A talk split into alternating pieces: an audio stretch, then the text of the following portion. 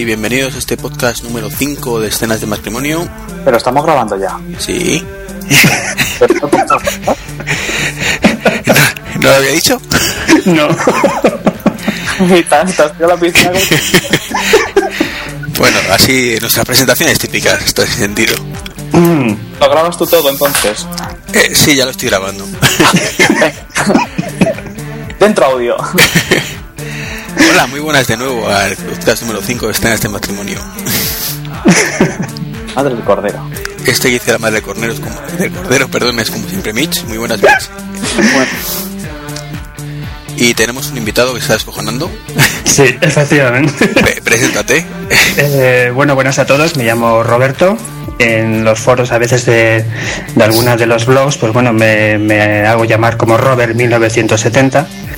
Y bueno, a lo mejor a alguien le suena alguna vez. Hace tiempo que no posteo, pero bueno. Buenos días a todos. Pues muy buenas, bienvenido. Y cuéntanos cómo es que te has animado a grabar. Pues mira, porque ya, como te comenté, pues me picaba el gusanillo hace tiempo de probarlo, ¿no? La verdad es que siempre he tenido en la cabeza alguna idea de poder hacer algo, pero por tiempo y por tampoco repetir demasiado el concepto, pues bueno, pues no, no me he animado. Y como me ofrecieses la posibilidad de probar, pues bueno, aquí estoy, con este pequeño bautizo podcastero. Bienvenido y esperemos que la experiencia sea positiva. Gracias. Mitch, ya estás callado. Ya te callas desde el principio. no, no, no, no. Sí. Hablando. Venga, dale, dale. Le damos el temita ya. Venga, vamos a empezar. Venga, pues estreno grande, ¿no? bueno, pues el primer temita que tenemos por aquí es de, de la competencia de Apple, es decir, Microsoft. Y es que por fin ha lanzado la actualización de, del Windows Phone 7 que incluye copiar y pegar. eh, con un mes de retraso porque dijo que iba a estar en marzo y, y bueno. Estamos prácticamente en abril. O sea, dijo no, dijo principios del año, perdón, y luego dijo para marzo y al final ha sido a finales de marzo. Eh, lo bueno que ya tienen los usuarios de Windows Phone 7 copiar y pegar, algo que está muy demandado y que bueno, que por lo menos lo han tenido en 5 meses desde el lanzamiento de, si no me falla los cálculos del, del Windows Phone, no como los usuarios de iPhone que tuvimos que esperar, si no recuerdo mal, dos años. Dos añitos, sí. Y la mala noticia es que ha incumplido su promesa, Microsoft, eh, de que recordaréis, que además lo, lo comentamos creo que en este mismo podcast, que iban a lanzar Windows Phone de forma que todos los terminales eh, se actualizarán simultáneamente. Esto que sonaba muy bonito, pues al final no ha sido así exactamente, y dejan en manos de las operadoras el que se actualice el teléfono. Así que fail bien gordo. Sigue siendo No. mejor que Google, que al menos solo depende de las operadoras en vez de depender que de, también del fabricante, pero mm, particularmente me parece una cagada bastante grande. Mm. ¿Cómo lo veis? Pues mira, en mi opinión, eh, esto pasa siempre que, o está pasando siempre que el, el que se dedica a desarrollar el software no tiene a la vez el desarrollo del hardware, como pasa con Apple, ¿no? Que hemos visto siempre que es el pro y el contra de, de esta marca. Entonces, eh, Windows, o Microsoft siempre ha sido un desarrollador de software que ha desarrollado para que cada uno en su plataforma, en su hardware, pues lo implemente. Y esto al final pasa por, por las manos del fabricante del hardware, ¿no? Yo creo que es inevitable es difícil que, que Microsoft pueda influir sobre el que fabrica un móvil o un ordenador para que las cosas se hagan a su ritmo y no al ritmo del fabricante del hardware. ¿no? No, en este caso el, el fabricante no tiene que hacer nada, es el operador, la operadora. En este caso, por ejemplo, en España Movistar o Vodafone. Son las que tienen que de- dar el ok para que se lance la actualización, más que nada por si quieren personalizarlo en algún, en algún caso. Como meter lo del Vodafone Live o que meta la Movistar, que no lo sé, Motion. Ya.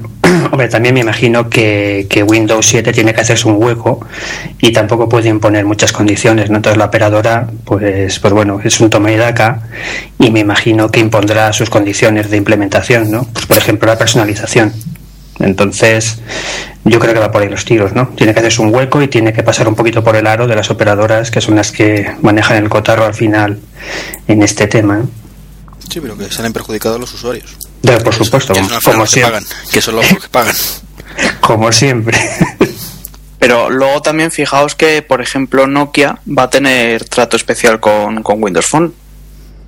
O sea que ahí también se pasa por el fabricante y los demás lo irán pidiendo. Por ejemplo, HTC, que es un es potente, pues también se lo, al final le darán ese trato especial también y le dejarán poner sus cosas. Bueno, bueno ahí me escucho, me escucho doble. Ahora sí te escuchas doble, doble, sí. Yo también, también. Yo os escucho bien. Pues, pues es tu equipo entonces. Joder, ¿qué es lo que toca hacer? Ya, mejor? ya parece que ya está. Ya bueno, está. después de estos problemas técnicos, eh, no sé por dónde íbamos. no, estoy diciendo que que Nokia tiene va a tener un trato especial con, con el tema de del sistema operativo y es de esperar que los demás también lo tengan así que al final va a pasar como como con Google vas a tener que pasar por el fabricante y luego por el operador y va a salir el sistema operativo pues cuando le dé la gana a alguno de ellos yo creo que al final lo que va a pasar con Nokia es que Windows Phone va a ser el sistema operativo oficial de Nokia uh -huh. y el resto de fabricantes van a pasar de él. Yo creo que Microsoft está buscando con Nokia lo que Apple tiene, digamos, eh, por sí mismo, ¿no? Es decir, un soporte de hardware mm, estable para el que desarrollar principalmente y luego, pues bueno, pues si se pueden adaptar a otros móviles, estupendo, ¿no? Pero yo creo que Microsoft, con todo lo que se le critica, por debajo está un poco aprendiendo a la fuerza de lo que hace Apple, ¿no? Que como siempre va un poco a la, a la zaga. Y yo lo vi así cuando, cuando vi la noticia, ¿no? De esa especie de alianza de, de Nokia y Microsoft de tratar de buscar un sistema estable totalmente diferente a lo que hasta ahora conocíamos y con un soporte, digamos, de hardware mmm, estable y desarrollar sobre todo para, para ese soporte, ¿no? Y, y, tratar así de copiar un poco el éxito que está teniendo Apple con su fórmula, ¿no?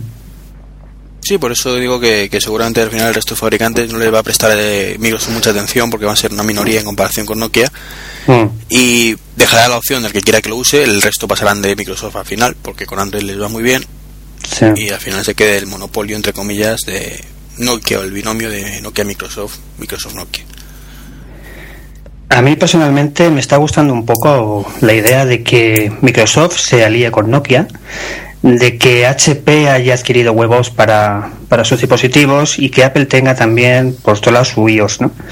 Me está pareciendo, me está gustando pues porque esto va a dar lugar a, a, a, productos de mucha calidad, ¿no? Porque a mí lo que está pasando con Android, lo habéis comentado muchas veces, la verdad me parece un poquito, un poquito locura, ¿no? O sea, esto de desarrollar de una forma indiscriminada, cada uno lo pone en su aparato y funciona como quiera y lo actualizo cuando quiera, si es que lo actualizo. A mí me está gustando, nos da lugar a, más, a mayor elección. Yo ahora mismo si fuera Android no sabría realmente ni, ni qué coger, ni siquiera cogerlo, ¿no? No, no sé cómo lo veis. Sí. Bueno, ya que estás hablando de Android, pasamos al siguiente punto. Y es que Google ha anunciado que por ahora no va a liberar el código fuente de Honeycomb para evitar que haya, a los usuarios hagan port a, a los teléfonos móviles. Honeycomb, que recordemos, es únicamente para tablets. Uh -huh. De eh, momento. De momento. A menos oficialmente. Entonces, bueno, Google no quiere que, que esto cambie, a menos de forma extraoficial. Y eso de lo, que, de lo que presumía que era código abierto, que todo el mundo podía hacer lo que quisiera, etcétera, etcétera, etcétera, pues parece que, que lo están dejando un poquito de lado. Pero aquí hay, también hay que puntualizar que hay, hay una cierta corriente que lo apoya, a que se está dando cuenta del despiporre que parece que hay, y más o menos el que esté un poquito más controlado por parte de, en este caso de Google, pues viene bien, porque va a homogeneizar un poquito Sí, las sí, cosas sí. y todo eso. O sea que lo cojonudo es que los que antes se quejaban de que Apple era súper cerrado y iba a ser eso y eso, ahora están a favor de que lo haga Google. Yo soy el primero que, que me gusta esa, esa determinación. Me parece que está faltando un poco a sus orígenes, pero que también creo que sus orígenes eran demasiado mundos de Yuppie. Bueno, yo creo que es normal, ¿no? Es normal, ya te digo, para que no esté pasando lo que pasa. Yo, yo creo que de Apple lo que se critica más no es que esté tan cerrado, sino de que tenga una política también de, de permitir o no permitir eh, tan arbitraria en sus dispositivos que se ejecute algo o no se ejecute. O sea, yo creo que todos estamos contentísimos de que tenga tan controlado el sistema operativo, que nos vaya el iPhone también, el iPad también, pero lo que nadie nos gusta es esa política tan discriminada de te permito hacer esto o aquello sin ningún motivo, ¿no? Sin ningún motivo aparente de estabilidad del dispositivo. ¿no? Entonces, lo que está haciendo Android yo creo que es un poquito poner pies en pared y decir, bueno, a partir de ahora voy a intentar que esto no sea el espiporre, como ha dicho Mitch, que está siendo. ¿no? A mí me parece bien, la verdad. Sí, desde luego, por eso lo decías. Y, mí, de hecho, lo has dicho perfectamente. La política de Apple, el problema es su política de aceptación de contenidos. Exacto. La política del sistema operativo me parece perfecta. O sea, Sí, pero- el, problema es que no te deja instalar todo lo que tú quieras, pero... eh, Exacto. eh, que eso, eh, como dice el dicho, en el término medio está la virtud.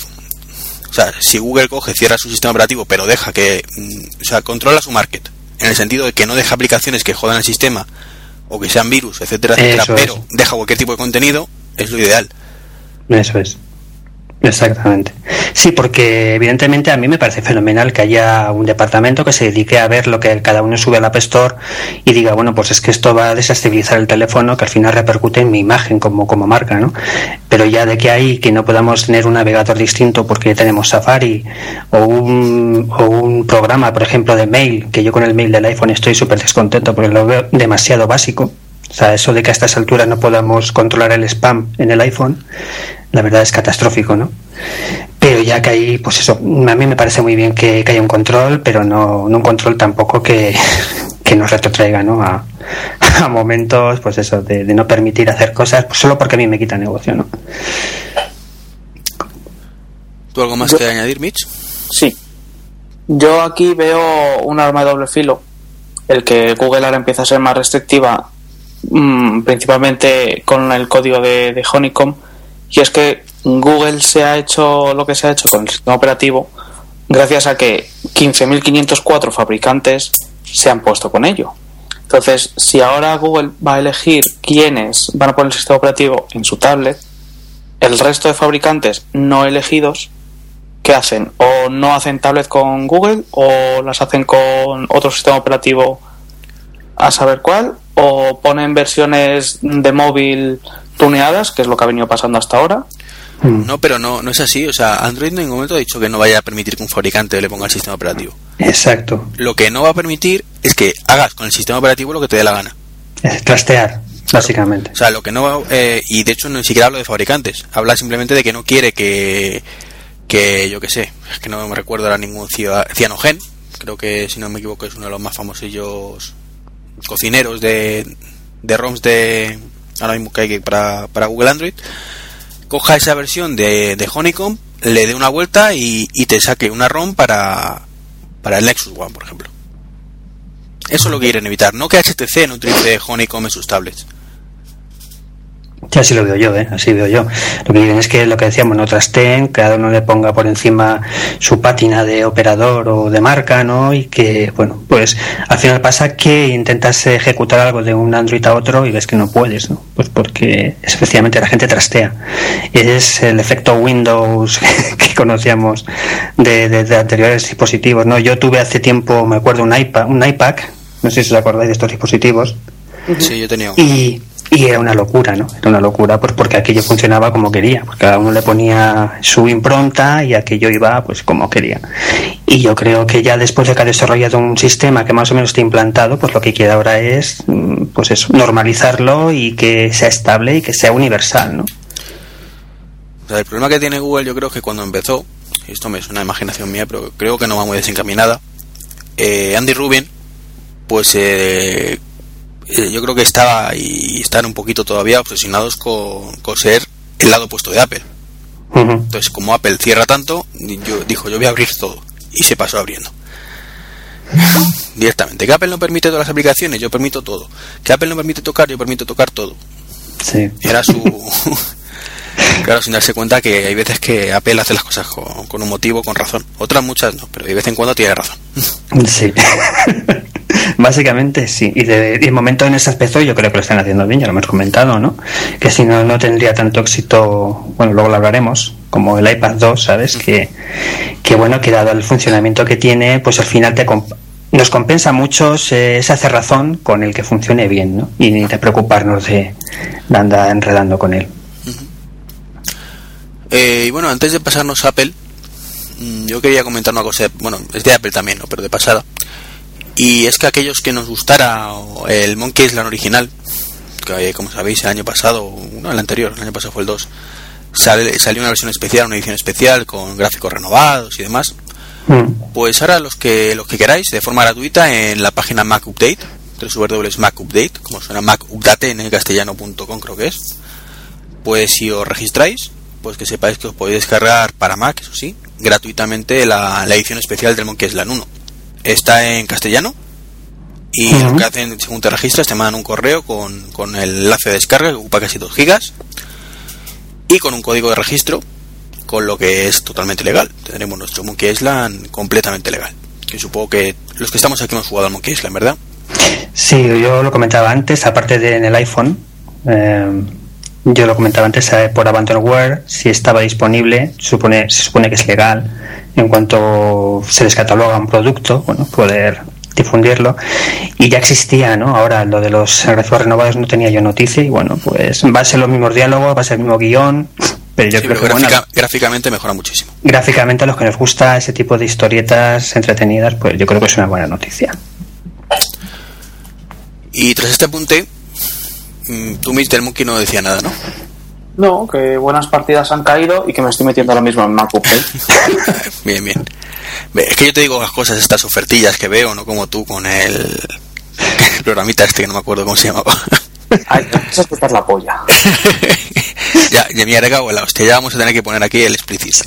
Explicit. ¿Cómo se llamaba? Que no me acuerdo. ¿Qué programita? No me acuerdo. Lo de los juegos. Coño, no me acuerdo. Ah, el Steam. El Steam, eso. Eso que tú te le bajabas ofertas chachipirulis y no las compartías. Ahora es cuando dice Mitch, cabrón. bueno, volviendo al tema de Apple.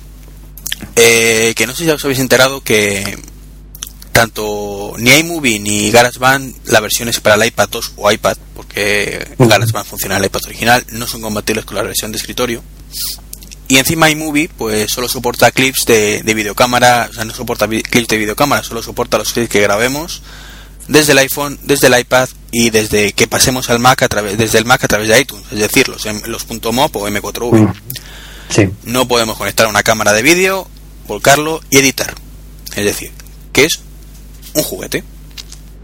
Son 5 Hombre, euros que son geniales, pero que es para jugar. Yo personalmente he adquirido el GarageBand, que son 3,90 y algo. O sea, me parece baratito, la verdad. Y la verdad es que te permite hacer muchísimas cosas. Yo creo que no están pensados para que sea un programa, un programa profesional de edición como el del Mac, porque el dispositivo tampoco tiene esa capacidad de potencia. ¿no? Yo creo que es una cosa pues para hacer pequeñas pequeños montajes. Yo he compuesto una pequeña melodía, probando, jugueteando en 15-10 minutos, y la verdad es que tiene muchas, muchas posibilidades. Lo que pasa es que no podemos pedir un dispositivo que es portátil como una tableta que nos sustituya un ordenador. Eh, yo creo que está enfocado un poco más a que sea, digamos, por y para el propio dispositivo, ¿no? Tanto en vídeo como, como en audio. No sé si lo habéis probado alguno, alguno de los dos paquetes. No, yo no. Yo no ni lo voy a probar, sinceramente, viendo que no me va a servir de nada. Sea, es que me refiero, eh, me parece estupendo que esté limitado a nivel de, del iMovie o del GarageBand para el iPad eh, y que no puedas hacer todo lo que es la versión de escritorio. Es razonable. Pero para eso está la versión de escritorio. Exacto. Lo que creo que es lógico es que si yo cojo, eh, grabo una cosa con mi videocámara en un viaje, pueda hacer una edición previa en el iMovie, que de momento ya no me deja.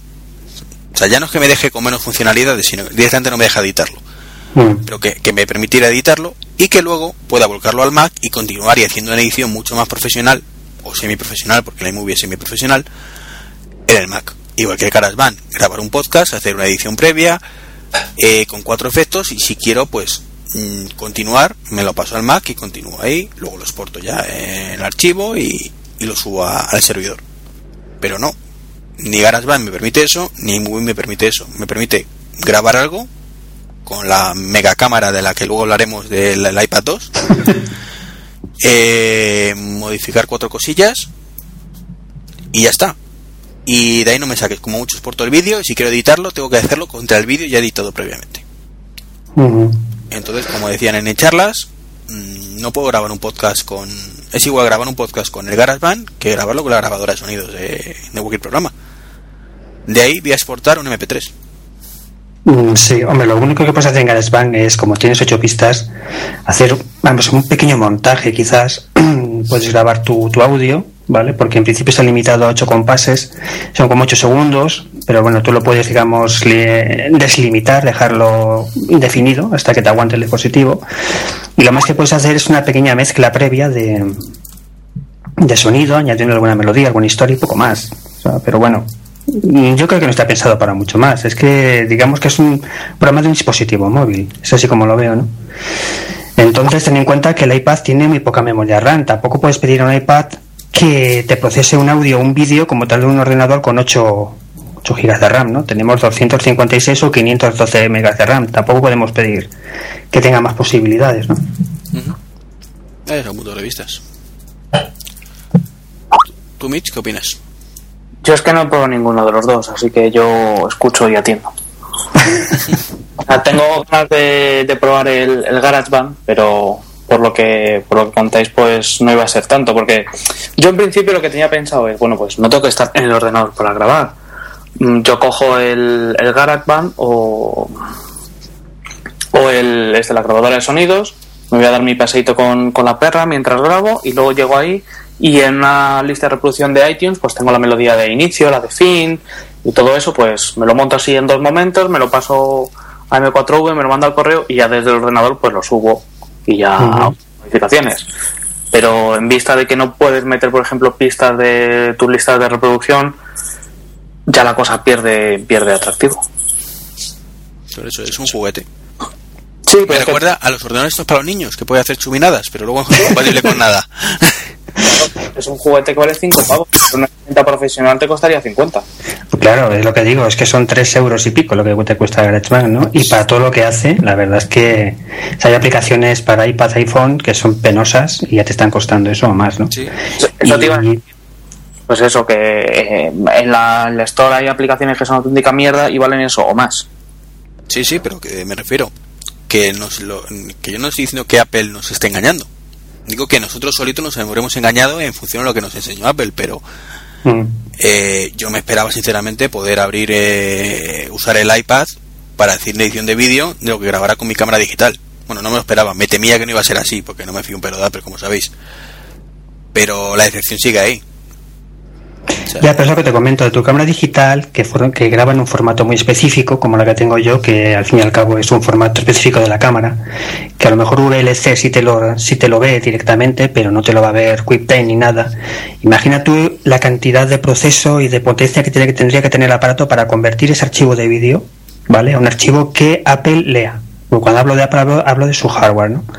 Entonces yo creo que no está preparado el ordenador, vamos, el ordenador, el iPad para eso, ¿no? Para ese trabajo tan ingente de, de, de- de proceso, ¿no? Porque convertir audio también es, es, es duro, ¿no? Cuando, perdón, vídeo también es duro, ¿no? Cuando, cuando hace falta. Entonces, pedir al iPad que sea capaz de convertir ese archivo de la cámara, videocámara, que es tan específico, a un formato que lea, yo creo que es pedirle mucho a este aparato de momento.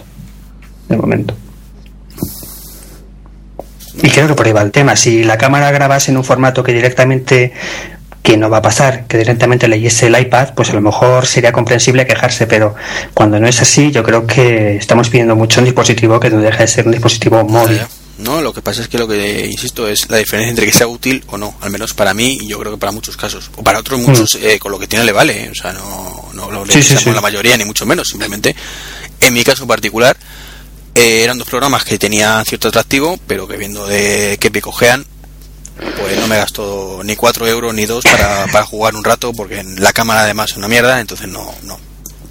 Sí, eso, es- eso yo creo que es el problema. Ahí está el problema.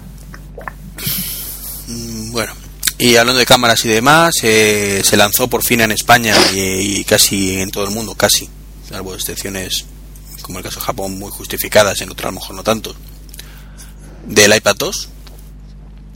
Eh, creo que Mitch estuviste el día del lanzamiento buscándolo. Sí, por decir algo. Eh, poco stock, ¿verdad?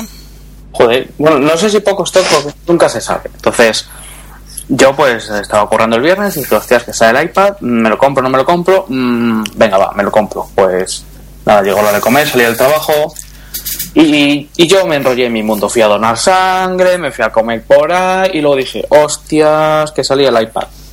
Y eran ya las seis y algo de la tarde. Digo, bueno, pues voy al Sanadú y vamos a ver si suena la flauta. Pues llego al Sanadú y había una cola más larga que la de Rocos y Freddy. Me pongo al final y me dice el tío, solo queda el de 32 gigas negro 3G.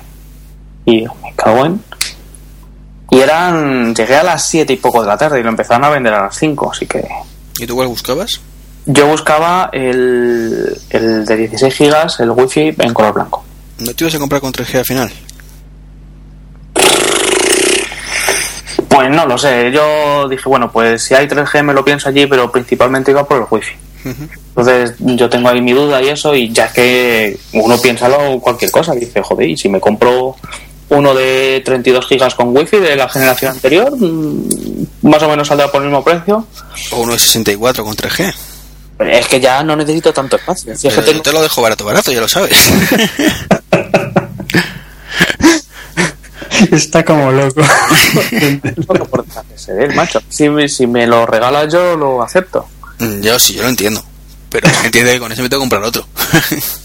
Aportando un poco de pasta. Tampoco quiero que me pagues tú el de 64 con 3G nuevo. Pero por lo Yo- menos que tenga que poner una diferencia razonable. Yo el caso es que la jugada me la tenía preparada. Porque tenía un bote con 480 euros en monedas de 2 euros que llevo un montón de tiempo ahorrándolo. y le iba a decir, ¿aceptas el metálico? Sí, pues toma metálico. Todo metal. pues nada, y cargado con todas las monedas, toda la santa tarde, pues claro, tengo un brazo que puede derribar muros ahora. Que de verdad te lo llevaste. Hombre, por supuesto, un bote con una pegatina que le puse de un iPad. y iba a grabar sin subirlo. Para eso hay unas, hay unas funditas que te dan en los bancos para meter las monedas que habían contabilizadas, que es lo suyo. Vas con un bote de monedas y te dicen que sí. que vuelve otro día. Sí, pues yo lo grabo y, lo- y luego le mando una carta de reclamaciones y a ver qué me dice. Están en metálico, más metálico que eso no hay nada. De todas pues, maneras, Mitch, perdona que te diga, eh, ¿tú realmente necesitas el iPad 2 o no te lo has planteado? Lo digo a nivel de posibilidad de tener un iPad y de encontrarlo. pero un, un 2 respecto a un 1 o Sí. un iPad en general. Sí, sí, sí, sí, sí, sí. Un 2 respecto a un 1. Pues la verdad es que necesidad no tengo. Pero lo que no me da la gana es que dentro de tres meses saque Apple el nuevo sistema operativo y diga, y esto solo vale para el iPad 2. Y los que tenéis el 1, aunque es capaz de hacerlo, os jodéis. Como por ejemplo el iMovie. El iMo- el iMovie lo han tuneado y funciona el iPad 1. Un pelín más lento hacer las conversiones, Mm. pero funciona. Entonces, es lo que dice Iván. A veces, yo no me fío de Apple. Eso es una tomadura de pelo muchas veces. Coño, ya que te compras algo, por lo menos que no te lo compres en los dos meses. Digas, joder, no puedo hacer ahora X cosas. Que tampoco es hacer cosas súper avanzadas, porque es para tenerlo en casa y principalmente navegar desde el sofá y leer.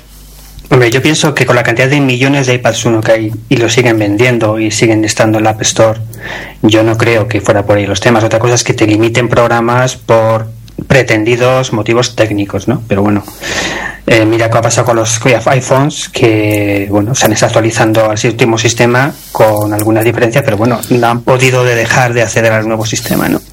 Me parecería mucho que en un año eh, Apple echase para atrás un aparato que lleva solo con un año de vida en el mercado como el iPad 1 lo descolgase de una forma tan bestial. ¿no? No, Además, no, no es que lo haga aposta, pero date cuenta, por ejemplo, eh, en el iPad 1 la multitarea es patética, pero por los 156 megas de memoria, no es por otra cosa. Sí, sí, claro, claro. Y contra eso no puedes luchar.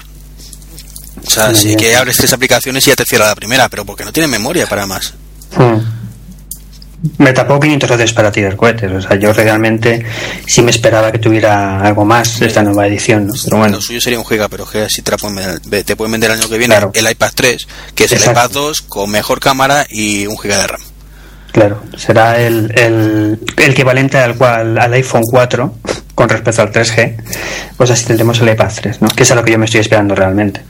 Pero vamos, que lo que comentaba Miss del stock eh, me parece muy triste que la historia se repita respecto al iPad 1. Eh, lo comenté en, bueno, en mi podcast, eh, en el último que grabé, que yo particularmente prefiero que hubiera retrasado el lanzamiento eh, 15 días y que hubieran sacado a la venta eh, iPad para que todo lo que quisiera, al menos el primer fin de semana, lo tuviera disponible. Es que lo que no te recibo es que a las dos horas de ponerlo a la venta en tiendas ya no quede nada. Pero es que para que os hagáis una idea, yo lo reservé en un corte inglés, porque yo, aunque tenga alguno, ya he pedido el 2. Y, y me dijeron que habían recibido 16 unidades. Sí, pues como en Catwin o en PC City. Dos de cada modelo. Sí, Claro. sí, sí, sí. ¿Cómo puedes recibir eh, en un centro comercial que van a ir a lo mejor 200 personas? O sea, 16 unidades. Me parece una tomadura de pelo por parte de Apple. Y, y- y lo que ya no tiene nombre es lo que ha hecho, por ejemplo, en, en el tema de la Store eh, online. Que lo ponga a la venta a las 2 de la madrugada y según lo ponga a la venta te diga que tienes que esperarte tres semanas para comprarlo. Y más. Y más. Mínimo, mínimo, dos, tres semanas mínimo. Sí, el, sí, sí, el sí. primer comprador de la Store a las, 2, a las 2 de la mañana, tres semanas. Tres semanas. Hombre, también se agotó en un fin de semana en Estados Unidos, ¿eh? que a mí me parece increíble. O sea, yo no sé si han sacado demasiado poco, porque ya se sabe la, la- ya se sabe cómo va el tema, ¿no? Ya llevan un año de experiencia con el uno, ¿no? Pero que en un fin de semana se agote en todo Estados Unidos a mí me ha parecido bestial. Hombre, que han Pero- vendido, han vendido muchísimo y ahí es cierto que se le dispara todo. Pero lo que no es razonable es que tú hagas un tío levantarse a las 2 de la mañana o acostarse a las 2 de la mañana un viernes y encima le digas tres semanas. O sea, si vas a poner tres semanas, que eso lo sabes ya, pues ponlo a la venta a las 9 de la mañana y di ya, o, o una semana antes, total que más da. Mm. Pero, ojo, que todo esto también eh, está hecho a propósito, porque acuérdate de. Nintendo que cuando sacó la Wii eh, sacó unidades con cuentagotas y tenía los almacenes hasta las tetas de consolas.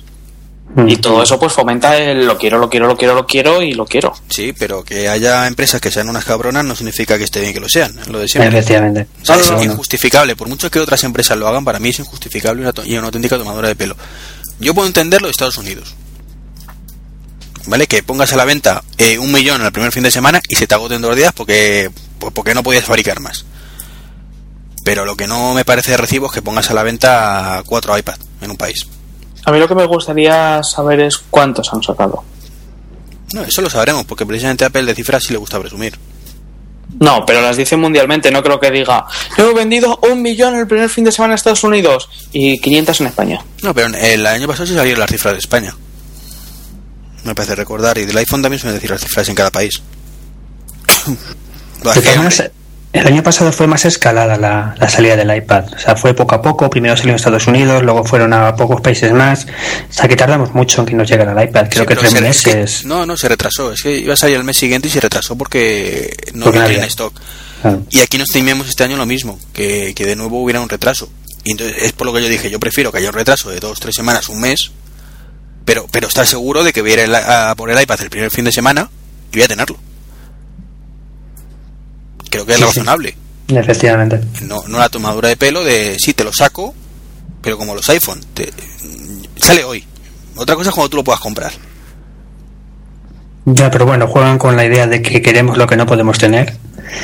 Y bueno, pues es como crean un poquito de, ansia, ¿no? Por comprar sus productos.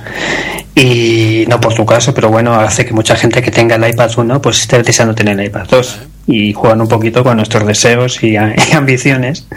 Y es un es una forma de hacer marketing. Entonces, pues bueno, Yo- es, es lo que hay. hay. ansia yo ninguna.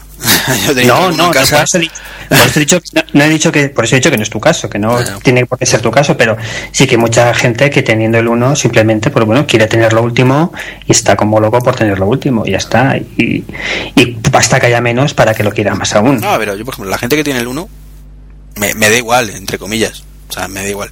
No lo siento mucho por ellos porque tienen el 1 en casa y es algo que le hayan vendido. Y la experiencia, ahora pasaré a comentar un poco por encima, que estuve ahí tratando con uno en, en Apple Store. Pero eh, me da pena por la gente que lleva un año esperando para el 2. Eso es- Hay mucha gente que ha dicho, el, el 1 me parece que se queda cojo, voy a, sacar, a comprármelo cuando salga el 2. Eso sí, ahí tienes toda la Entonces, razón. eh, me parece una falta de respeto total por, por esos compradores que llevan un año esperando tu producto. Mm. Pero también, joder, luego ya depende de las expectativas que tenga cada uno. Porque dice, joder, yo me voy a esperar al 2, que seguro que tiene pantalla en 3D o retina, como yo me lo esperaba. y al final no la tiene. Sí, pero por lo menos compra, es, el que lleva, el que quería el 2 y se ha hecho una empanada mental es problema suyo. Pero que lo, que lo pusiera en la venta el día 25 no es un problema suyo. Es una fecha que ha puesto Apple. Sí, sí, sí, por supuesto. Entonces, una cosa es lo que tú pretendas y tu mundo de Yuppie, como digo yo, y tus pajas mentales, que ahí poco se puede hacer, y otra, la- los datos oficiales. Y si, se- y, si se pone a la, a la venta el día 25, lo lógico es que esté a la venta el día 25. No que a la- el día 25 sea cuando tú puedes reservarlo para dentro de tres semanas, o que si haces una cola, de- te levantas a las 3 de la mañana de dos días antes, te pones a la cola y con un poco de suerte lo tengas Mm. Que es muy sí. bonito que, que el que quiera estar a la cola desde el- do- dos días antes para salir en las fotos y estar seguro al 100% que va a conseguir el modelo que quiera, totalmente respetable y el que pueda hacerlo y le guste, ole sus huevos. Igual que estuvimos haciendo cola eh, en la inauguración de la tienda de Sanadu. Sí, o para ver un concierto, o sea, que cada uno... o sea, eso es una cosa. Y otra es que si quieres conseguir el iPad el día del lanzamiento, tengas que estar a hacer eso. Tienes, tengas obligación de pedir un día libre en tu trabajo o tus vacaciones y, y estarte ahí dos días antes. No ya para conseguir el modelo que tú buscas, sino para conseguir a lo mejor el modelo que haya. Mm. Porque como bien has dicho tú, Mitch, tú te fuiste una hora y media después de que lo pusieran a la venta Mm. y ya no pudiste comprarlo. Que vaya yo el martes que viene y me encuentre con que no hay stock del modelo que yo quiero, me parece razonable. Que vayas una hora y media después me parece una tomadura de pelo. El Apple Store oficial, además. Sí, porque pensábamos muchos que con un Apple Store oficial en Madrid, en Valencia, en Barcelona, este tema lo teníamos un poquito solucionado entre comillas, ¿no? Es decir, siempre estábamos mirando hacia Estados Unidos cómo tenían las cosas el primer día y casi todo el mundo podía tenerlo ya y decíamos, bueno, ahora aquí pasará lo mismo y estamos viendo que estamos en las mismas, o sea, seguimos igual de igual que te lo venda Catwin que te lo venda Apple, o sea, estamos en las mismas. Y en, la, y en, la- y en Estados Unidos, además, el Apple Store Online se empezó a retrasar de un día a tres semanas a las cinco horas de ponerlo a la venta, no desde el primer momento. Sí. Y en la Apple Store física de Estados Unidos se quedaron sin stock el domingo. No el primer día a la hora y media. Sí, sí, no, no, o sea, bestial. Eh, no sé si habéis oído el último podcast de, de Puro Mac, de Fede, que lo, lo hizo él por, por mail, vamos, lo hizo por online, y no sabe ni cuándo le va a llegar. O sea, empezó la cosa dos, tres semanas, luego fueron cinco, según él, y luego ya, eh, ya no ponen ni fecha. Sea, te puedes tirar dos meses esperándolo online. A mí me parece... No sé, chico, pero esta marca, por mucho que la haga y mucho que la que meta la pata, sigue, sigue donde está, ¿no? Las acciones siguen subiendo y siguen vendiendo como locos y, bueno, pues por algo será. Ese es el problema. Y bueno, eh, continuando un poquito con el lanzamiento, eh, como dije, ayer estuve en, de- dejando de lado esta patética imagen un poco de Apple, estuve en el Apple Store y si la imagen de Apple para mí muy mal con el lanzamiento, de la gente tampoco, de la gente de la calle, tampoco me parece muy, muy ética por su parte y es que tuve que ir tres veces para probar un dispositivo, lo cual me parece estupendo si hay gente esperando. Lo que no me parece razonable es como vi que había parejas de personas, eh, como igual que igual que iba yo con mi mujer, pues había parejas o, amigos, cada uno con un dispositivo y haciendo el chorra entre ellos. Particularmente sabiendo que es un producto que está salido a la venta ante ayer, como quien dice, ¿no? ante ayer que directamente, que hay gente esperando, pues coño, mm, córtate un pelo, no gastes dos, o sea, utiliza solo uno para los dos, deja que los demás también puedan tocarlo, no te tires dos horas con él a no ser que por motivos laborables o que tengas un blog quieras hacer una review, en cuyo caso lo entendería, pero para estar haciendo el moñas, pues sinceramente. De maneras, yo no, yo no sé hasta qué punto, perdona que te interrumpa, los, los propios eh, vendedores de Apple Store, no sé hasta qué punto deberían de... Bueno, no es que no te dejen hacer las cosas, ojo, pero bueno, por lo menos sí controlar aquello en un momento de lanzamiento, en un día de lanzamiento, no sé, poner un poco de orden, entre comillas, en... Hombre, por motivos de empresa creo que no lo hacen, salvo que eh, tú directamente vayas a un vendedor y digas quiero probar un iPad que estoy interesado en comprarlo. En Mm. cuyo caso mm, van y dicen a alguno, oye, perdona, déjame un momentito que lo voy a enseñar. Pero en teoría tú te puedes tirar allí, que lo- en circunstancias normales me parece perfecto y es lo, lo razonable, es que nadie te meta presión y tú puedes utilizar el dispositivo para lo que sea. Pero creo que está en, en el foro interno de cada, de cada, cada uno de nosotros el coño, estoy, mm, como digo, una pareja que había allí. Estamos utilizando dos dispositivos, venimos juntos y hay tres personas esperando. Sí. Coño, deja uno y te pones a hacer el moñas en uno de los dispositivos.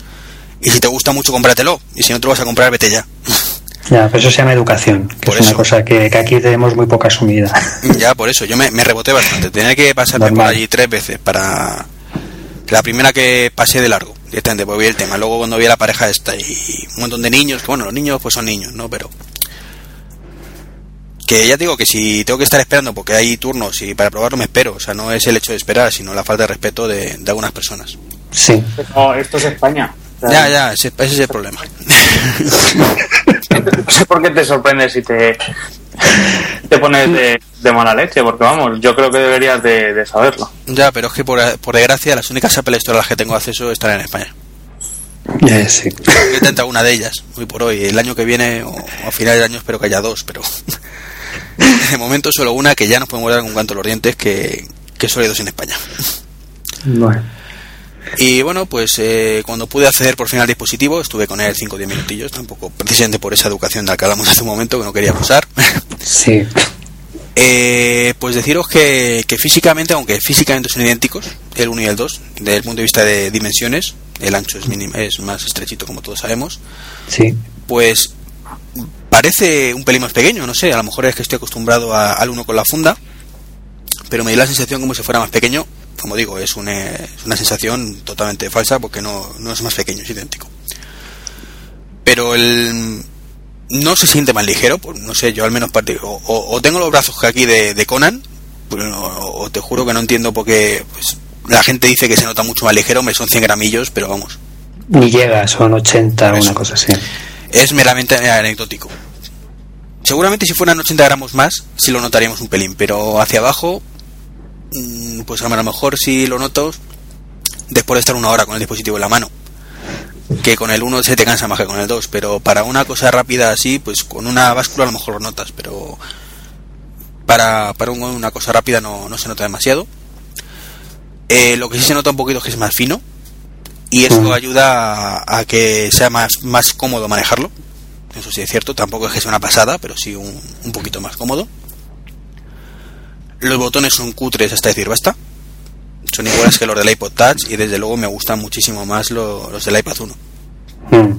Son mucho más accesibles, más cómodos de utilizar, no están de lado como en el 2 y el 2 es muy plasticoso además. Eh, las cámaras ya os he dicho antes que son una puñetera mierda, en términos vulgares. Sí. Uy, pues tienes que leerte algunos blogs, lo que dicen de la cámara, que es realmente buena.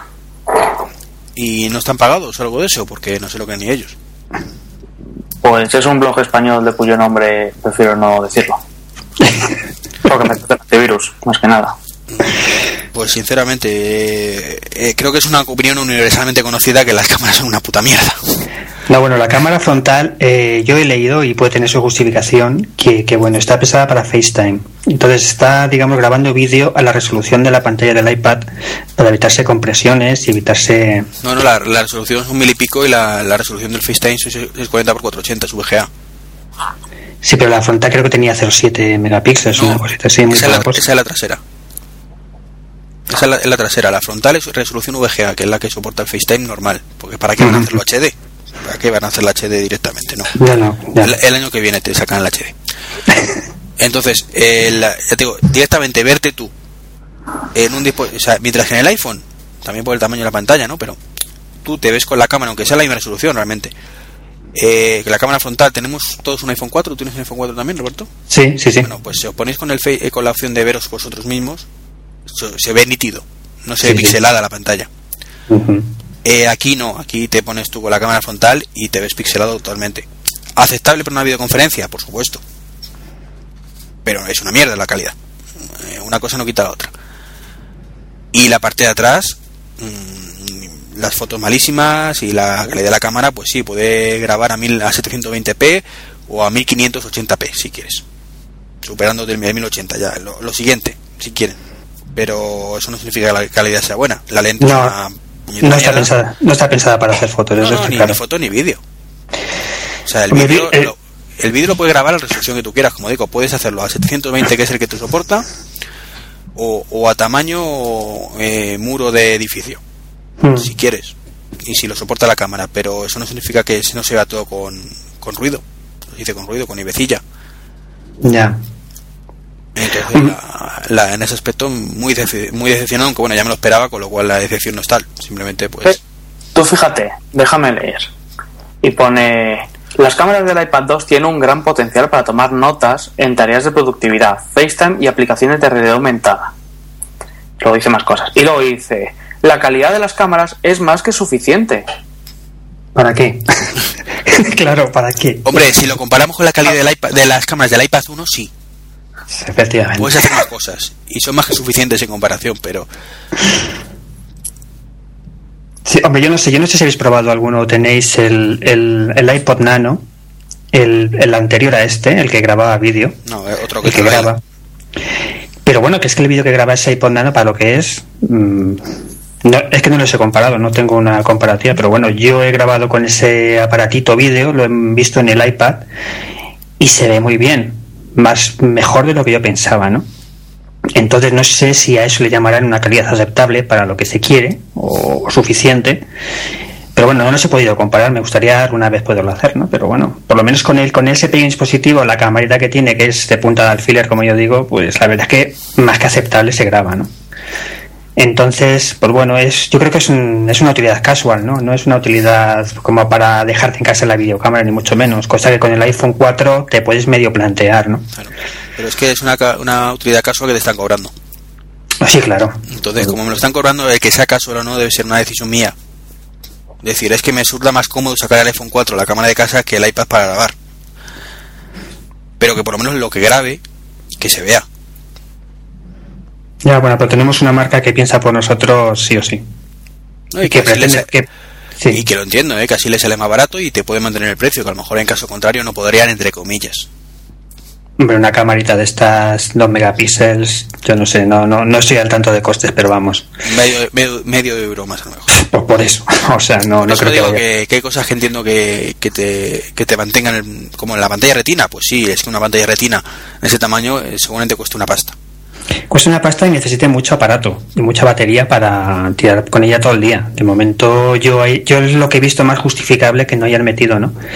Retina sabemos que no puede llegar a ser, tal y como lo conocemos con el iPhone, porque sería una cantidad de píxeles tremenda, pero sí algo que tenga esa sensación de retina, ¿no? Pero yo creo que de momento, pues bueno, han preferido preservar batería y, y vamos, batería y operatividad del aparato a, a retina, ¿no? Yo creo que en el 3 lo harán, pero y por ahí tampoco pondré la mano en el fuego. No, no, pero, claro. pero lo otro sí que debe, no tiene ninguna justificación, o la pones o no la pones. Y si la pones, pon algo que valga para, para algo, valga la redundancia, ¿no? Porque eso me parece, a mí sí me parece también una tomadura de pelo. O sea, yo ya digo, no pretendo que me grabe como una cámara Sony de vídeo a 1080p. No pretendo Sí, eso. sí. Pero sí pretendo que al menos me grabe como el iPhone. Aunque sea menos resolución, pero con la calidad del iPhone. Sí, sí, sí, desde luego. Y bueno, trasteé un rato con el, con el Real Racing 2 HD, que supuestamente hacía uso del nuevo A5 y toda la leche, y sinceramente no me pareció nada del otro mundo gráficamente. No he visto al menos que, que vaya, tampoco juego en el, en el iPad 1, a lo mejor resulta que en el iPad 1 gráficamente es lo peor el, este juego, ¿no? Mm. Pero no me entusiasmó gráficamente. me- yo estaba buscando el...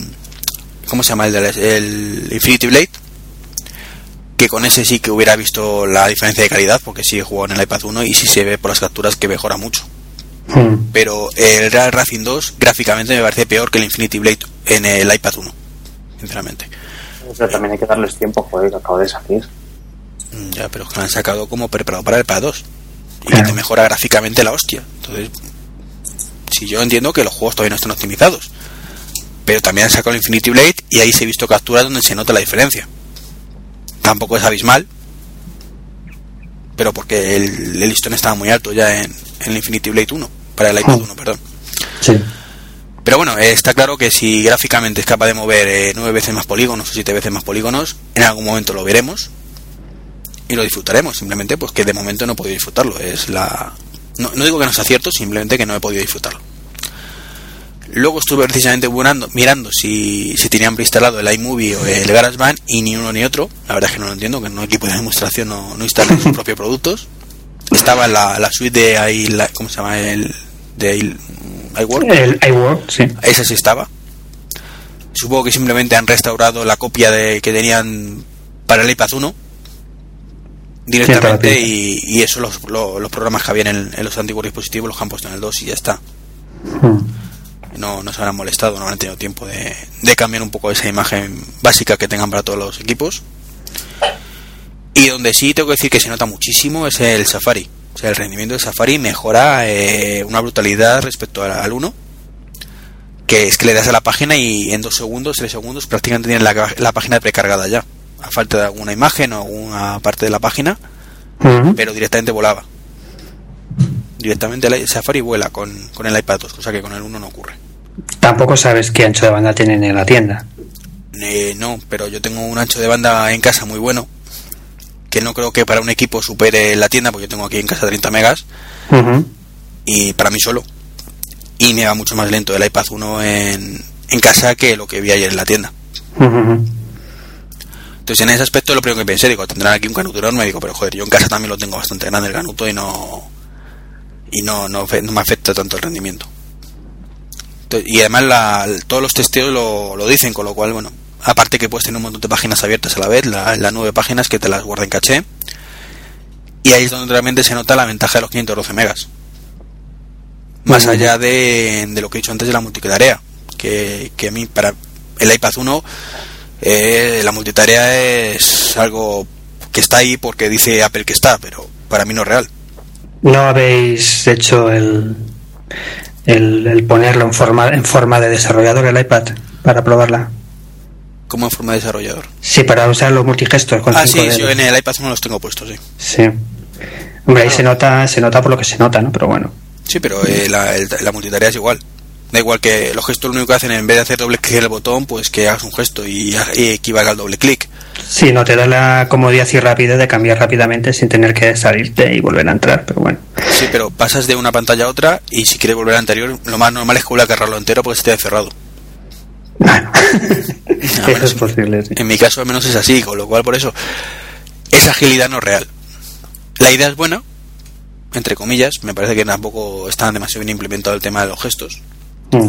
Más que nada porque no sabes lo que hay a la derecha y a la izquierda cuando haces lo, los gestos estos de, de el iPad 1.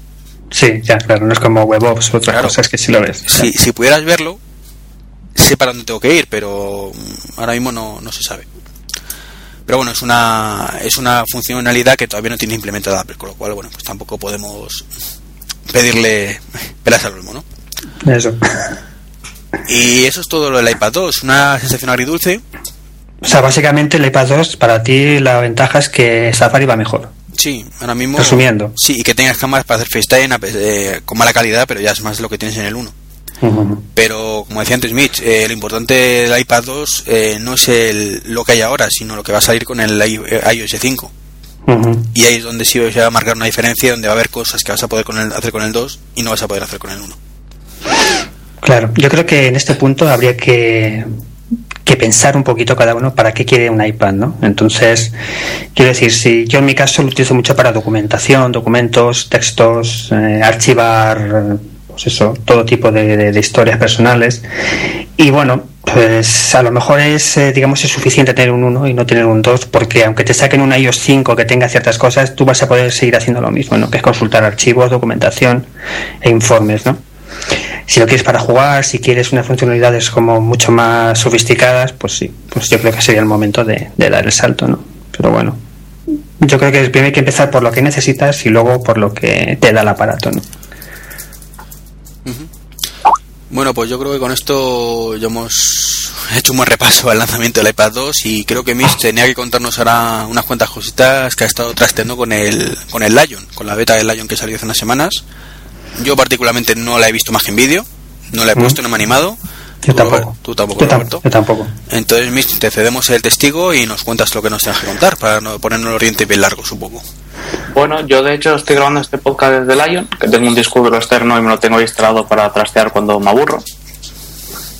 Y bueno, lo primero que comentar es que ya no hay versión de servidor, sino que en la misma versión te deja elegir si quieres opciones de server o no server. Yo me las he instalado por, por eso del trasteo, más que nada.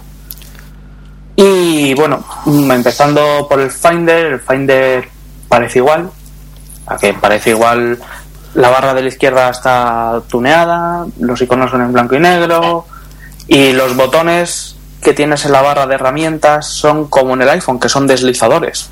Pues si os en el Finder, pues está el- los cuatro botoncitos de los tipos de vistas, iconos, lista, detalles y el cover flow.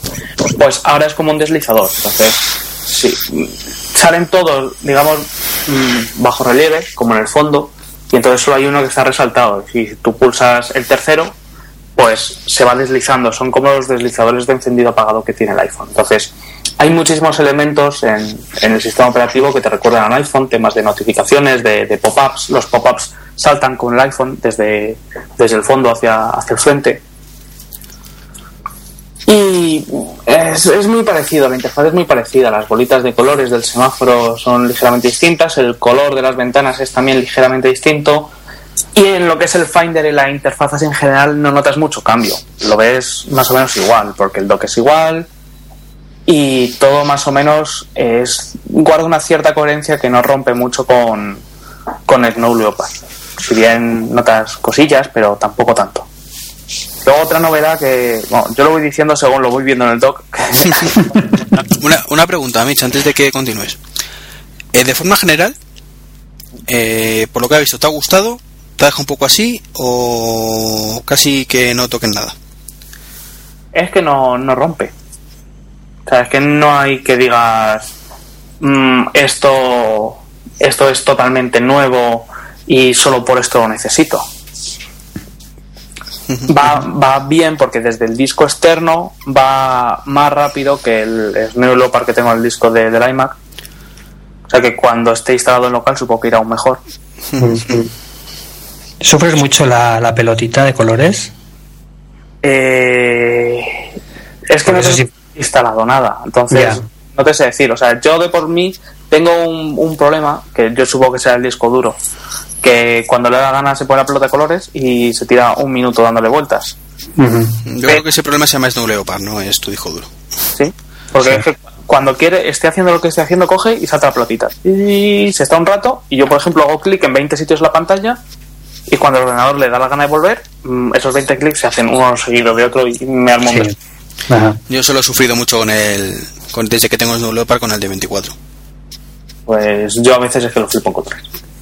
Ya te digo, yo estoy a veces grabando contigo y se me queda la pantalla congelada y yo sigo hablando y por suerte se graba, pero es un cojón. Total, que se me ha olvidado comentar que en el Finder tiene cortar y pegar. ¿Tiene Vaya, cortar? hombre. ¿Cortar de verdad?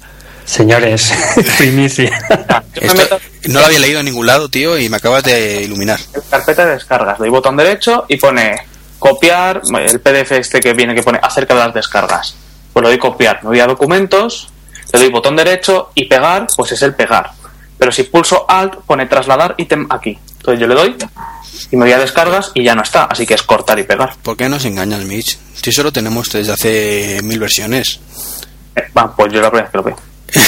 ¿Nunca lo has hecho en el Leopard eso, ni en el Leopard? Nunca. Yo pensaba que era botón derecho, tenías cortar o copiar.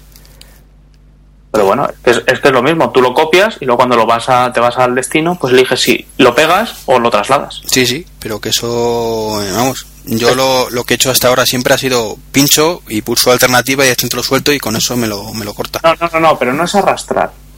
Ojo, no tienes que ir arrastrando, le das copiar y luego cuando llegas en otro sitio le das trasladar el botón derecho. No tienes que ir arrastrando. Vamos, vamos a ver. Voy, voy. Me estoy ver. escuchando otra vez. Copiar. Pulsas Alt y, en- y el pegar tiene que, que cambiarse por trasladar. No, en, eh, vale, en este caso sí es nuevo. Ajá, amigo. Vale, vale. No, pero es que si tú arrastras y pulsas alternativa o Sí, siempre sí, te lo sí. copia, te lo corta. Por eso te decía que eso es nuevo, o sea, eso no es nuevo, pero sí, ciertamente sí. En el menú contextual de, del pegado que pusiste alternativa sí es nuevo. Claro, pues Perdón usted, perdón, sorry. Vale. ¿Qué más? En el Finder tenemos también el, el cover flow. Uy, el cover flow. No, eso no, eso es una mierda. El, el, este, el quick look, el vista rápida, que está muy bien. La verdad es que está muy bien. Lo han mejorado y, y te da las opciones típicas de. Pues es un PDF de, de hacer cosillas con él, pero lo bueno es que tienes un botón que lo puedes abrir con el programa mm, asociado. Por ejemplo, un PDF yo le doy al espacio, se me abre súper rápido y arriba tengo abrir con vista previa, así que si le doy, se me va a vista previa. Si es un documento de, de Keynote, por ejemplo, pues igual lo puedo ver y me puedo saltar al programa para verlo. Eso la verdad es que se agradece bastante. ¿Qué más? ¿Qué más? Tenemos el, el Launchpad, que es pues como, como el dashboard del, del iOS, que está muy bien para lo que es, para la gente que viene de del teléfono o del, del iPad, pues que pueda hacer sus cosas. La verdad es que está muy bien. A mí, a mí me gusta. Como lanzador de aplicaciones me parece súper cómodo. Y con esto de que puedes hacer carpetas y todo eso, la verdad es que está, está genial. A mí sí que me gusta. Es una aplicación buena. ¿Preguntas de esto? Eh, vas- eh, estás utilizándolo eh, igual que, o sea, de forma como te dice Apple, es decir, con el Launchpad, o sigues tirando de Command Space y escribir el nombre de la aplicación. Yo siempre como en Space. O sea, que aunque el Launchpad, el, Lau- el Launchpad, perdón, te, te gusta, pero no llega a sustituir ni mucho menos el dinamismo de Command Space. Claro, pero eso es ya cada uno. Pues eh, hay gente que no le, no le coge el, el sentido al, al Spotlight. A mí, por ejemplo, el Spotlight me parece una maravilla. Y yo, mis carpetas, pues las, las abro así. Yo no me meto en documentos y luego miro y otra carpeta y otra. Yo directamente, pues Command Space y escribo.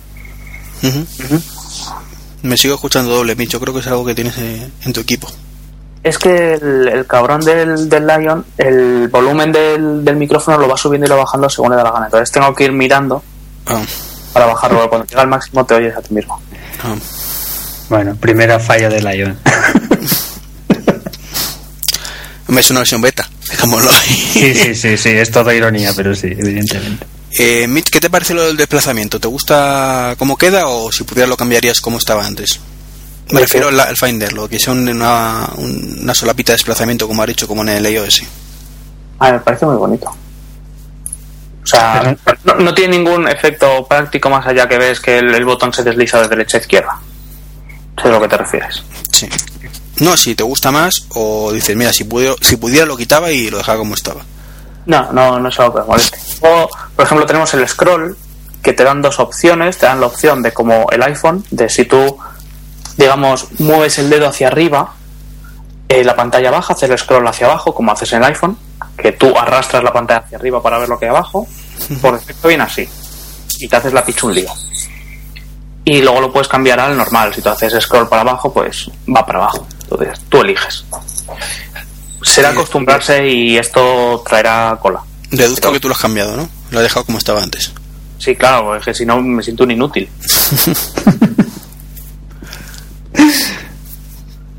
Muy bien. Pro- Prosiga usted, señor.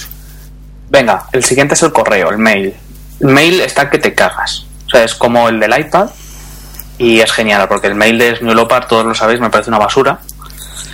Y lo he intentado configurar de 1500 veces distintas, pero me sigue pareciendo un programa de mierda. Así que este me gusta mucho. La verdad es que tiene una interfaz como la de la del iPad y me parece fenomenal. Además, las conversaciones te las agrupa, las ves a la derecha una detrás de otra. Muy bien, muy bien. A mí me encanta. O sea, es una mejora considerable, aunque. Y, pero te ofrece, te ofrece alguna funcionalidad que no te ofreciera el antiguo cliente. Para mí la funcionalidad que, que me da es que por fin puedo utilizar el correo de una forma normal, porque es que no me gustaba nada lo que había antes. O sea, funcionalidad súper extra que digas solo por esto, no, no, no tiene ningún, ningún killer feature, pero, pero me gusta en general mucho más que el otro, porque es que he probado todo tipo de programas de correo, porque es que a mí el que me gusta es el Outlook, pero el Outlook para Mac es una mierda. Incluso el Porque yo- último. Sí, sí, porque es que yo lo que utilizo en el trabajo es el Outlook y aunque es feo de huevos, pero es súper útil. Y es que el, el que viene en el Office de Mac no me gusta nada. Entonces, este sí me gusta. Y en cuanto salga Lion, pues a mí me parece una de las de, la- de, los, de las mejoras más, más esperadas, por lo menos por mí. Porque yo me venía quejando del mail, vamos, todos lo sabéis. Y se integra bien con Gmail, como, no como el anterior que tienes que ir seleccionando carpeta a carpeta lo que quieres que el equivalente que sea, o. Yo no he tenido ningún problema, la verdad. Entonces, hacer las pílulas esas de ir seleccionando las carpetas del IMAP y funciona bien, no como en el otro. Es que como tengo 15.000 carpetas de IMAP y tengo unas cosas un poco peculiares, Ya, ya. En- Volumen. Volumen. venga, lo siento. No pasa nada. Y bueno, luego el Safari pues no deja de ser Safari, y que para los que lo uséis ya veréis, yo es que no lo uso, así que tampoco voy a entrar en ello. La agenda está muy chula, la verdad es que es, es flipante porque es como es igualita, igualita a la, de, a la del iPad. ¿Y, y Es- accedes igual a los, a los grupos de la misma forma incómoda? ¿O, o ahí sí puedes acceder rápidamente? Mm, pues no tengo grupos. Ah, sí. Sí, sí, sí, sí. Ah, es muy fácil. Hay una pestañita con unas personas y le das y accedes a los grupos. Mm, Ya, pero yo, por ejemplo, una cosa que me encanta de la agenda actual, de que si la abro, yo tengo a la izquierda un listado con todos los grupos y luego todos los nombres de las personas y luego accedo a la que quiera y lo veo a la derecha. Está como dividido en tres paneles. En el iPad solo son dos paneles, con lo que para acceder a los grupos tengo que ir marcha atrás, digamos, cambiar de grupo y volver otra vez al listado. No tengo una forma rápida de cambiar de grupo. Hmm. Eh, mucho me temo que la nueva agenda me ve perder esa funcionalidad, ¿verdad? No, tienes un, un atajo del teclado en el que lo puedes, puedes hacer, pero lo que tú dices, no, no está. Por eso, perdemos esa funcionalidad de un acceso rápido a los grupos. Sí, para los que utilicéis grupos sí lo perdéis, para los que no usamos grupos pues lo ganamos. Te da lo mismo, evidentemente. No, no, lo ganamos porque, por ejemplo, mi padre se vuelve loco con el tema de los grupos porque va a añadir un contacto y añade un grupo y es un, es un despipor. Entonces, aquí, si tú solo tienes un grupo, como tengo yo, que es todos, pues es mucho más, más cómodo. Los tienes de un vistazo y además es muy bonita. Ah, y una cosa que se me ha olvidado, puedes cambiar el tamaño de las ventanas desde cualquier parte. Eso está muy bien. muy bien. Bueno, mira. Les ha costado un poquito, pero por fin han conseguido. Sí, Pues como el cortar y pegar, más o menos. sí, más o menos. Ven, Bueno, de los grupos, lo de los grupos yo lo veo un poquito, para la gente que lo usamos mucho para trabajo, sí lo veo un poquito de handicap, ¿no? Porque es una locura si no moverte entre tanto contacto que no está agrupado por empresas, clientes, es, es un poco locura. Pero bueno, Yo, yo al menos lo sufro mucho en el iPad, en el iPhone. En Sí. el iPhone tengo la excusa de que, o bueno, no es excusa, sino que entiendo que es una pantalla pequeña, con lo cual tampoco se puede pedir al olmo. Pero en el iPad me parece un coñazo el no saber en qué grupo estoy, por ejemplo. ujú, Cada claro. vez que busco contacto digo, hostia, no, no me aparece, ahora qué ha pasado. Voy a ver en qué grupo estoy, ya coño, pues tiene otro grupo diferente. Vuelvo a todos y ya lo busco. O al grupo que sea y lo busco. Bueno, yo leí que hay la opción de volver a a la esta de joder, lo diré, a la vista clásica. Ah, entonces genial. ¿Ves? A Bueno, mí pues las sí. cosas nuevas me encantan siempre que pueda volver a lo anterior. No veo dónde cambiar ahora mismo. Lo creí leer que sí que era así. Yo es que para iPhone uso el- la aplicación del Groups, que te permite gestionar los contactos por grupos, añadir y bueno, es que yo la de contactos del iPhone, por ejemplo, es que no la uso para nada. Yo necesito grupos y que esté todo agrupado, tanto a nivel personal como profesional, ¿no? Entonces sí, sí lo vería, digamos, una pérdida, pero bueno, si se puede volver para atrás, perderemos esa vista de agenda, digamos, clásica, pero será, será más funcional, evidentemente. Bueno, pues venga, que continúo con la con el calendario y con el iCal, Sí. cambios estéticos principalmente y poco más. Los deslizadores por todos lados, cuando por ejemplo das al símbolo de más para añadir un nuevo evento, pues se crea un un elemento de estos que son, es que no te voy a decir un pop-up, pero es como cuando le das al botón derecho en el dock que te sale así el desplegable, eso, el desplegable, joder, si no me salía. Pues los desplegables tipo iOS, así Ujú. con, con el triangulito apuntando al botón al que le has dado y todo eso. Entonces, esta, esta aplicación es muy iOS, pero, pero básicamente es igual, no tiene ninguna novedad súper novedosa. ¿Has probado si te permite cambiar? eh, Sabes que a veces en los calendarios, pues bueno, eh, una cita, ¿sabes? La asocias a un, a, un, a un grupo de personal, trabajo, tal, y hay veces que no te lo deja cambiar. ¿Eso está solucionado? ¿Es fácil? ¿Es, ¿Está accesible o no? Sí, en principio sí me deja cambiarlo. Eh, pero ¿te refieres eh, que no te dejaba cam- cambiarlo en el iPhone?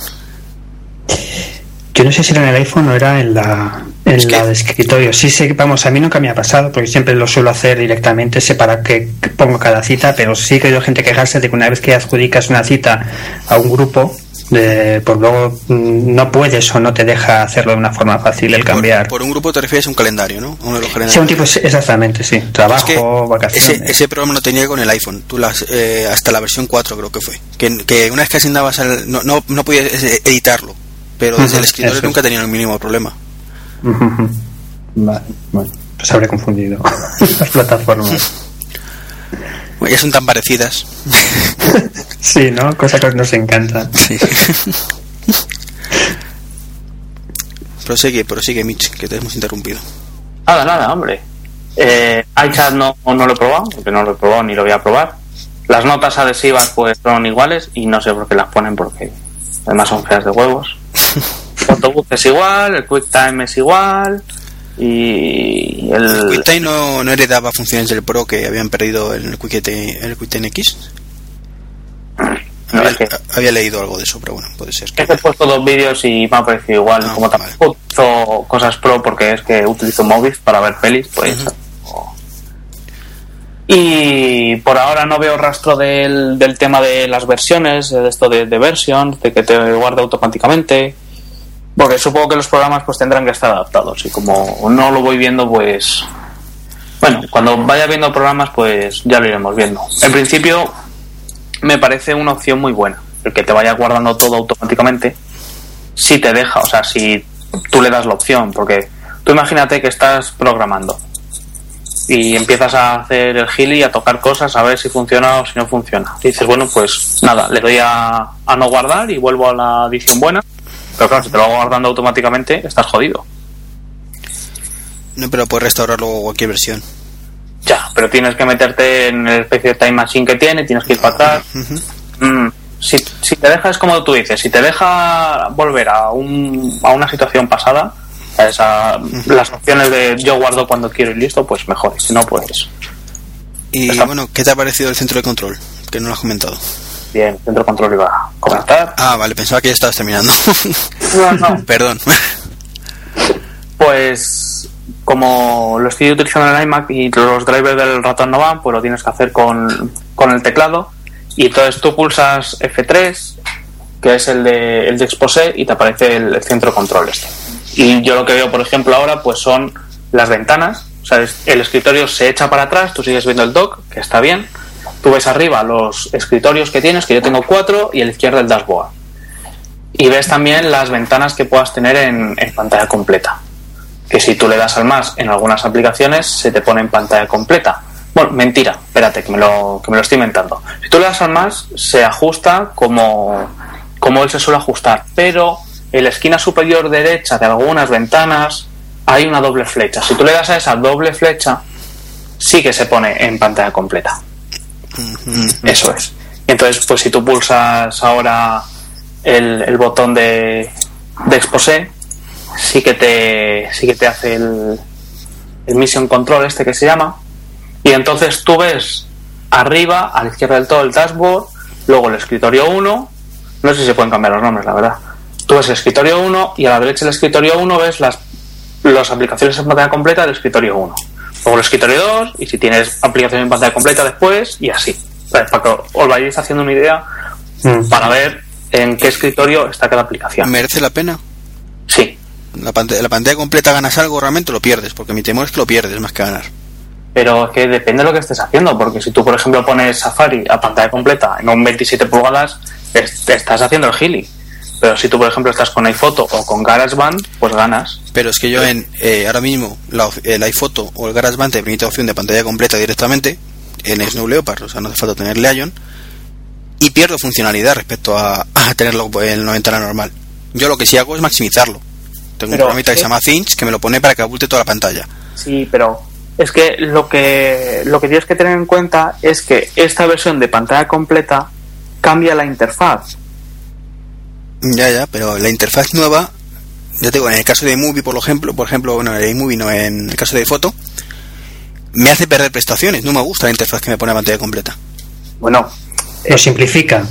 Realmente lo simplifica, o sea, te concentra más en funciones muy básicas para el usuario más sencillo que no quiere complicarse la vida, pienso yo, y simplifica un poquito. Entonces realmente te sobran, te sobran los menús que hay por encima y, y es un poquito una justificación para que eso sea pantalla completa, ¿no? Yo lo vi así desde el primer momento. Claro, yo también lo vi así. Bueno, bueno. Prosigue, prosigue. Y nada, pues la transición entre distintos escritorios está, está muy bien conseguida. Es un efecto súper rápido el que vas pasando de, de uno a otro. Está muy bien. En general, a mí me gusta mucho el, el Mission Control como lo han como lo han puesto, porque lo tienes todo a la vez. Tienes el, el dashboard que, bueno, tiene su propio su propio espacio, digamos, aunque he leído que lo puedes configurar para que se superpongan, como hasta ahora ha pasado. Pues tú estás haciendo cualquier cosa, te salta el, el dashboard y si tienes que hacer algún cálculo de cualquier cosa, o vete tú a saber. Pero necesitas ver la pantalla que hay detrás para interactuar con el widget en cuestión. Pues he leído por ahí que se puede hacer. No sé si tuneando el, el terminal o cómo. Pero lo realmente bueno es que lo tienes todo a un vistazo. Tienes todas las ventanas, tienes todos los escritorios y tienes el dock. Porque cuando ejecutas Spaces, el dock desaparece, por ejemplo. Mm, eh, Spaces sí, pero si ejecutas el dashboard, o sea, eh, o sea, el dashboard, el, el Spose ahora mismo, el dock sí aparece, ¿eh? Sí, pero tampoco ves los espacios, ni ves el dashboard. Ah, no, no, por eso está que- todo Y, y la verdad es que está, está muy bien conseguido. Vale. Una preguntita, el botoncito superior derecho, ese que te esconde la paleta de la izquierda, ¿ese sigue estando ahí o ha desaparecido? El botón. Ese que es alargado, superior derecho, ese que es alargado, ese que te esconde la paleta de la izquierda, donde ves los discos duros, los compartidos, ¿eso desaparecido o sigue estando? Porque comentaban que iba a desaparecer. Pues fíjate, en el Finder no está. Ahora que lo dices, vamos a ver alguna aplicación más. ¿En qué aplicaciones así No, en aplicaciones no, en el Finder. Tú cuando a veces instalas un programa, pues te sale por defecto escondida esa paleta izquierda, donde ves los discos duros, las carpetas, el, el home del usuario, con imágenes, vídeos, películas. Sí, sí, y te hace una ventanita pequeña y simple. Eso es. No, no aquí no. Pero por ejemplo, hay en otros programas que también lo puedes ocultar. Sabes que hay más programas en los que te sale eso, pero ahora mismo, como no tengo ninguno instalado, el único que tenía a mano es el Finder y te confirmo que no sale. No salen. Lo que pasa es que- Ah, vale, nada. Estaba haciendo una tontería. Bueno, pues no sé si habéis leído que está a punto de salir la Release Candidate número uno. Sí, algo leído. Que, que va la cosa muy rápido, incluso puede que se adelante el lanzamiento, pero bueno, yo esas cosas me las tomo como rumores. y siendo una versión nueva de un sistema operativo, yo creo que ni de coña lo veremos antes de la Word, Word- la ahí no me sale, bueno, la configura, la conferencia de desarrolladores que hay en junio o julio.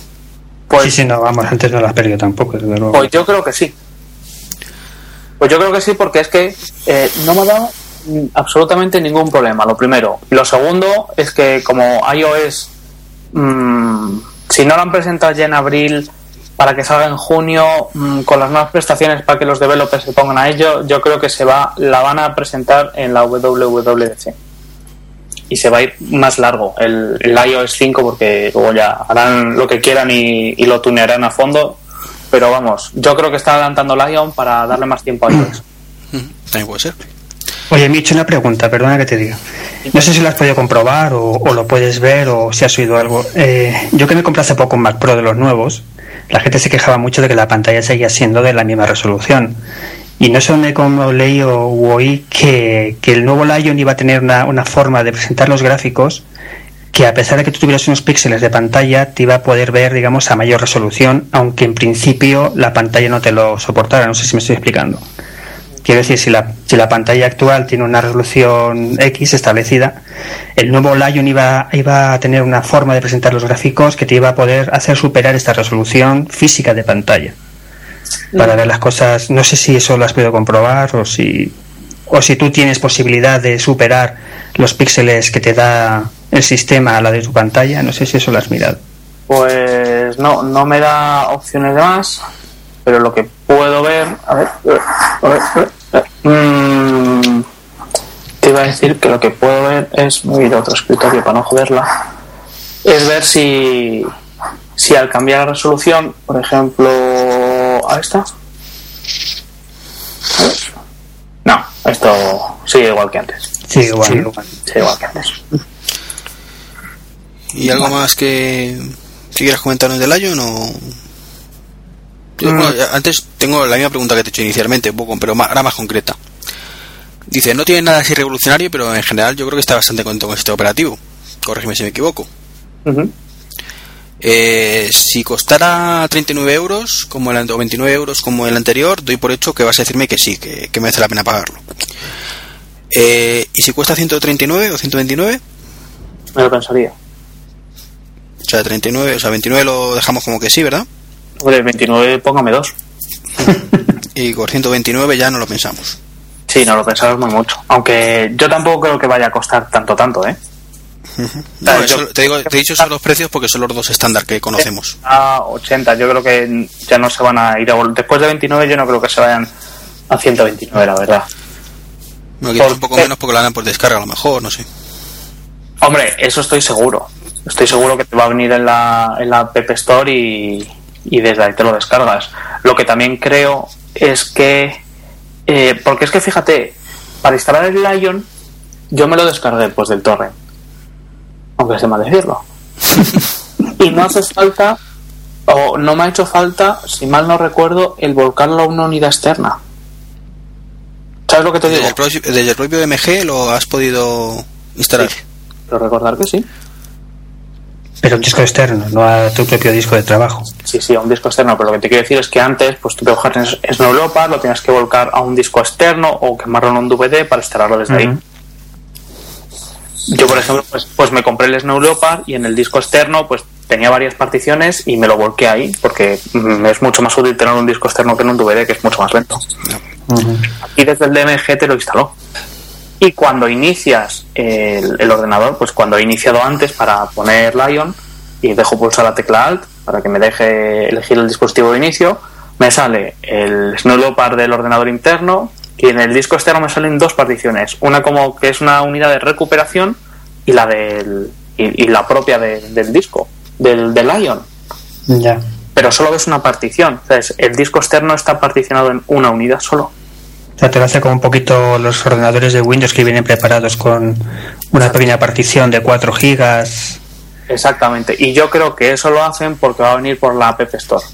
Porque tú imagínate que te pasa algo al ordenador y dices, hostias, ¿y con qué disco lo inicio yo ahora para formatear y reinstalar? Sí. No, aparte de que.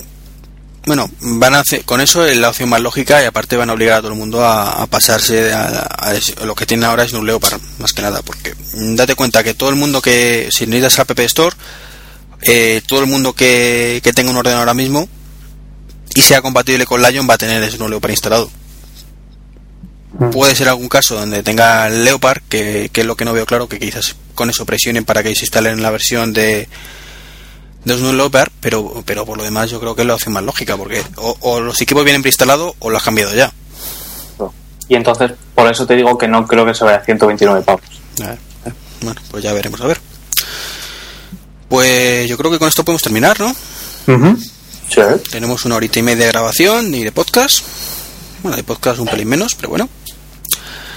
Y yo creo que con una buena longitud. ¿Tenemos algo más que aportar? ¿Algún temita de los que hemos visto?